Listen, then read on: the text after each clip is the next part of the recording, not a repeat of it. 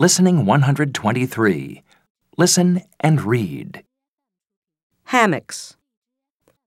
Thousands of years ago, the Mayans used the bark from hammock trees to make a special kind of bed. These beds were hammocks. People used them to sit on or to sleep in. They were light and easy to carry. The Mayans often moved from place to place, and they didn't want to carry heavy things. The Mayans lived in rainforests.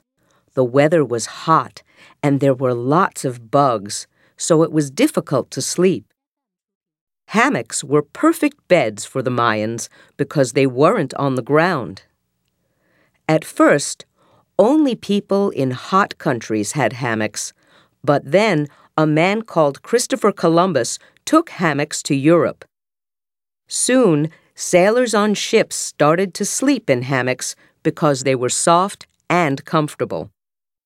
Today, Mayan people in Central America still make hammocks, and people all over the world buy them to use in their backyards or homes.